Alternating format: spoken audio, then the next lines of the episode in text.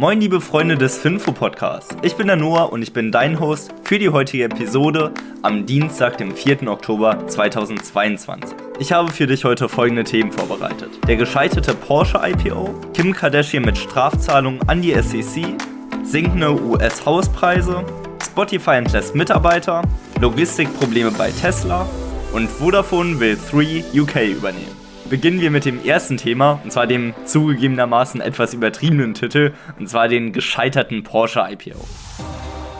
Und ja, komplett gescheitert ist der Porsche IPO natürlich nicht, aber dennoch ist der aktuelle Kurs der Porsche-Aktie unter dem Erstausgabekurs. Zu Porsche gab es ja einen regelrechten Hype in der ganzen Finfluencer-Community und nahezu jeder Kanal hatte darüber berichtet, dass man doch unbedingt den Porsche IPO zeichnen müsse und dass die Kurse hier sehr wahrscheinlich nach oben sprießen sollten. Und wie so oft, wenn so viele davon schwärmen, dass man ein IPO definitiv zeichnen müsse oder dass man eine Aktie unbedingt kauft, dann geschieht meistens genau das Gegenteil. Und so ist es jetzt auch bei Porsche geschehen. Das Debüt lag ja ursprünglich bei 82,50 Euro und ist somit Europas größter Börsengang mit einer Evaluierung von 10 Milliarden US-Dollar. Jetzt ist aber der dritte Handelstag verstrichen und Porsche liegt mittlerweile 1,8% unter dem Erstausgabekurs. Also wenn ihr die Porsche-Aktie gezeichnet habt, dann seid ihr 1,8% unter dem ursprünglichen Preisniveau. Das Ganze liegt aber sicherlich nicht daran begründet, dass Porsche jetzt ein schlechtes Unternehmen sei oder dass man die Porsche-Aktie definitiv verkaufen muss, wenn man sie im Depot hat. Das auf keinen Fall. Denn Porsche an sich ist natürlich ein erstklassiges Unternehmen und hat definitiv seine Daseinsberechtigung. Nicht umsonst hat das Unternehmen ja auch 10 Milliarden US-Dollar eingenommen. Dennoch muss man dazu betrachten, dass es nun mal eine sehr schwere Marktphase aktuell ist. Wir haben nun mal mittlerweile Energieengpässe, wir haben Lieferengpässe, was den allgemeinen Markt angeht und wir haben auch steigende Zinssätze und das Ganze macht es natürlich nicht so einfach für Aktien und auch für den Autobauer, also das Unternehmen dahinter, was ja noch wesentlich wichtiger ist als das Wertpapier. Wenn du also die Porsche-Aktien im Depot hast, dann bitte mach dir keine Panik sondern sei dir bewusst, warum du die Aktie geholt hast. Und wenn du nach wie vor an das Investment Case glaubst, dann behalt definitiv die Aktie und verkauf sie nicht einfach, weil es jetzt im negativen Sentiment etwas nach unten gegangen ist, sondern halte dich nach Motto Buy and Hold. Kim Kardashian zahlt 1,26 Millionen US-Dollar, um Vorwürfe der SEC beizulegen. Jetzt fragen sich einige sicherlich, was ist hier passiert? Und genau dasselbe habe ich mich auch gefragt, als ich heute Morgen die Nachricht gelesen hatte. Nun ja, Kim Kardashian, die kennen ja bestimmt einige von euch, insbesondere aus den Reality Stars Serien und Formaten. Und sie hatte eine Viertelmillion US-Dollar dafür erhalten, dass sie den EMAX-Token pusht auf ihrem Instagram-Kanal, weil sie nun mal auch eine sehr hohe Reichweite hat. Kim Kardashian hat gerade 331 Millionen Follower auf Instagram und das wollte sich das Netzwerk rund um Emacs Token natürlich auch zunutze machen und hat sie dafür bezahlt, dass sie ihren Token auf ihrem Kanal publiziert. Das Ganze hat Kim dann auch gemacht, allerdings hat sie vergessen zu sagen, dass es sich hier um eine bezahlte Promotion hält und das hat der SEC natürlich nicht so gut gefallen und deswegen haben sie sie angeklagt. Da Kim Kardashian aber nicht wirklich Lust hatte auf die ganzen Gerichtsverhandlungen, hat sie gesagt, okay, ich gebe euch 1,26 Millionen US-Dollar, dafür ist es jetzt aber gut und ich bekenne mich weder schuldig noch für unschuldig. Kim ist somit die dritte im Bunde, weil 2018 war genau dasselbe auch der Fall bei dem Boxer Floyd Mayweather oder auch bei dem Musikproduzenten DJ Khaled. Auch diese hatten damals Kryptowährungen hoch angepriesen, ohne dabei zu erwähnen, dass sie hierfür bezahlt werden.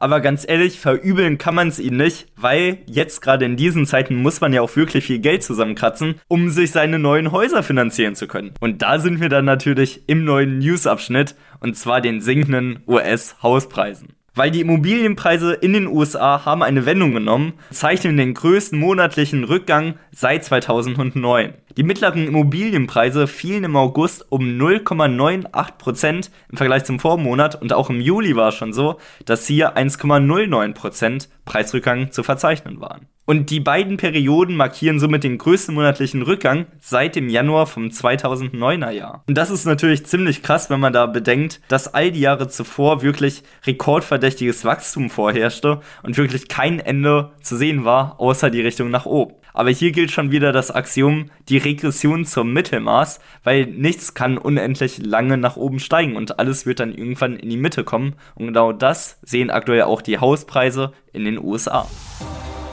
Der Immobilienmarkt in den USA verliert aktuell wirklich an Fahrt und die explodierenden Hypothekenzinsen bringen auch die Erschwinglichkeit auf ein 1980er Niveau.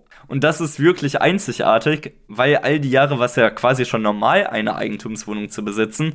Und jetzt wird so langsam wieder wie 1980, wo es noch recht außergewöhnlich war, dass man eine Eigentumsimmobilie besessen hat und es eher normal war, zur Miete zu wohnen. Das Ganze ist natürlich durch die Federal Reserve Bank ausgelöst, die aktuell die Inflation in den Griff bekommen wollen, hierfür dann die Zinsen erhöhen, was dann natürlich die Erschwinglichkeit für die ganzen Kredite etwas schwieriger macht.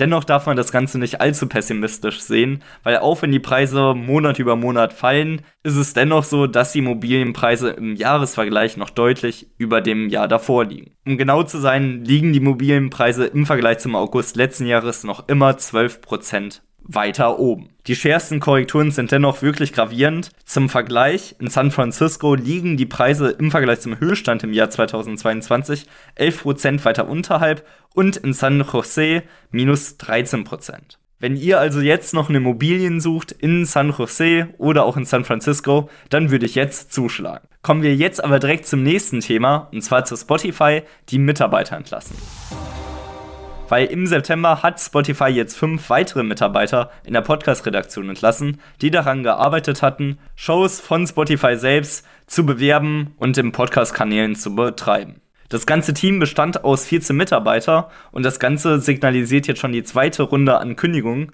weil allein im Januar hatte Spotify das Studio 4 aufgelöst, die unter anderem Shows wie auch The Sect oder auch Chapo, Kingpin und Trial produziert hatten. Auch im Juni wurde schon angekündigt, dass die Einstellungen wegen wirtschaftlicher Unsicherheit um 25% nach unten gehen werden.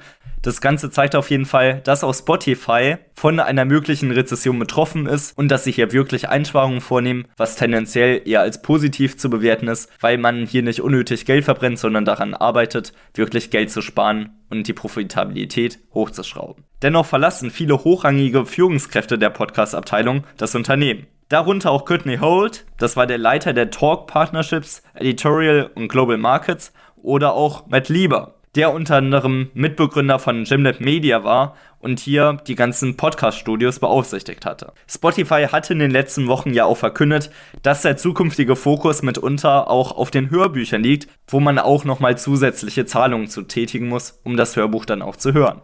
Ich bin definitiv gespannt, wie es mit Spotify weitergeht. Und genau das ist der richtige Stichpunkt, um weiterzuleiten zur Aktie des Tages. Und das ist heute tatsächlich Spotify. Spotify ist ein schwedischer börsennotierter Audio-Streaming-Dienst. Und das Unternehmen hat aktuell über 380 Millionen aktive Nutzer im Monat und davon sind beinahe 50% zahlende Kunden. Spotify wurde 2006 von Daniel Eck gegründet und er erkannte, dass die Musikindustrie ein großes Problem mit der Piraterie hat, das sich aber im Prinzip leicht lösen lässt. Denn eigentlich sind durchaus Kunden bereit, für Musik Geld zu zahlen. Aber nicht, wenn sie für einzelne Lieder gleich ein ganzes CD-Album für 20 Euro und mehr zahlen müssen. Die Idee war also klar. Es muss ein Service her, mit dem man Musik endlich ins Internetzeitalter überführt und somit eine legale Alternative zur Piraterie darstellt. Weil damals musste man ja immer auf convertmp3.de gehen, dann sich irgendwie 10 Virus einfangen, damit man dann die downloaden kann. Und das Ganze wurde mit Spotify dann gelöst. Man zahlt einmalig Geld,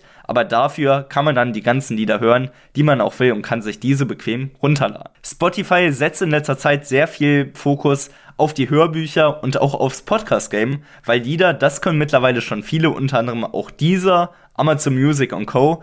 Aber bei Podcast, da hat man ordentliches Wachstumspotenzial. Und das Ganze sieht auch sehr gut aus, weil Spotify hatte ein super gutes Wachstum hingelegt und dieses Wachstum wächst mittlerweile mit 17,3% pro Jahr. Und das Ganze sieht auch so gut aus, dass Spotify 5 von 10 möglichen Punkten im Alle Aktien Qualitätsscore hat. Wenn ihr euch jetzt aber mehr für Spotify interessiert, dann schaut euch sehr gerne die ausführliche Analyse auf www.alleaktien.de an oder schaut euch die Kennzahlen auf eulerpool.com an. Wir freuen uns da wirklich auf euch. Kommen wir jetzt aber zum nächsten Thema, und zwar den Logistikproblemen bei Tesla. Tesla hatte im vergangenen Quartal den nächsten Rekordwert bei den Auslieferungen erreicht. Dennoch muss man zeitgleich den erhobenen Zeigefinger aufleuchten lassen, denn die eigentlichen Ziele wurden weit verfehlt. Vom Juli bis September wurden 343.830 Einheiten ausgeliefert, geplant waren aber 358.000 Einheiten. Der Grund für die enttäuschten Erwartungen sind natürlich die Schwierigkeiten in der Logistik. Und das Ganze wird sich auch nicht so schnell lösen lassen. Denn Tesla beklagt sich darüber, dass sie zwar sehr viele Aufträge haben, aber dass es bei den aktuellen Preisniveaus sehr schwer ist, überhaupt zu angemessenen Kosten ihre ganzen Einheiten zu produzieren. Und dadurch gerät die ganze Produktion natürlich etwas in Stocken. Ich hoffe hier natürlich, dass sich das ganze Blatt wieder zum Guten hinwendet und ich würde das Ganze einmal kombinieren mit dem Fakt des Tages, um das Ganze etwas aufzulocken. Denn Elon Musk ist bekennender Fan von Easter Eggs, also versteckten Funktionen im Tesla. Fahrer sollten also einmal auf die Suche gehen und völlig neue Möglichkeiten entdecken, denn Fans des Spiels Mario Kart kennen sicher auch die Rainbow Road und diese können sie auch mit dem Tesla entlangfahren. Wie genau, das verrate ich euch aber nicht, das müsst ihr selbst herausfinden. Kommen wir jetzt aber abschließend wirklich zum letzten Thema für heute und zwar zur Vodafone, die 3 UK übernehmen wollen. Dazu gab es jetzt Gespräche mit dem Eigentümer von 3UK, und zwar CK Hutchison. Und bei diesem Deal soll Vodafone 51% des kombinierten Unternehmens haben, um dann insgesamt 27 Millionen Kunden ungefähr zu haben. Und das Ziel ist es hier natürlich, die notwendige Größe zu haben, um dann tatsächlich auch die kostspielige Ausweitung des 5G-Netzes zu übernehmen und auch etwas die ländlichen Regionen besser abdecken zu können. Die Frage bei der Übernahme ist dann natürlich, ob das Ganze auch genehmigt wird, weil wenn jetzt wirklich 3UK von Vodafone übernommen wird, dann würde es in Großbritannien nur noch zwei weitere Mitbewerber geben, und zwar EE und Telefonica. Und das wirkt natürlich dann auch irgendwo in eine Monopolstellung hinein, was die Behörden möglicherweise verhindern wollen. Hier bin ich natürlich gespannt, wie ihr das Ganze seht. Schreibt mir gerne eine Nachricht auf Instagram an finfo-de. Ich freue mich hier wirklich auf eure Nachrichten. Und das Ganze soll es jetzt auch gewesen sein. Ich wünsche euch einen wunderschönen Tag. Ich hoffe, ihr konntet gestern den Feiertag genießen. Macht's gut. Ciao.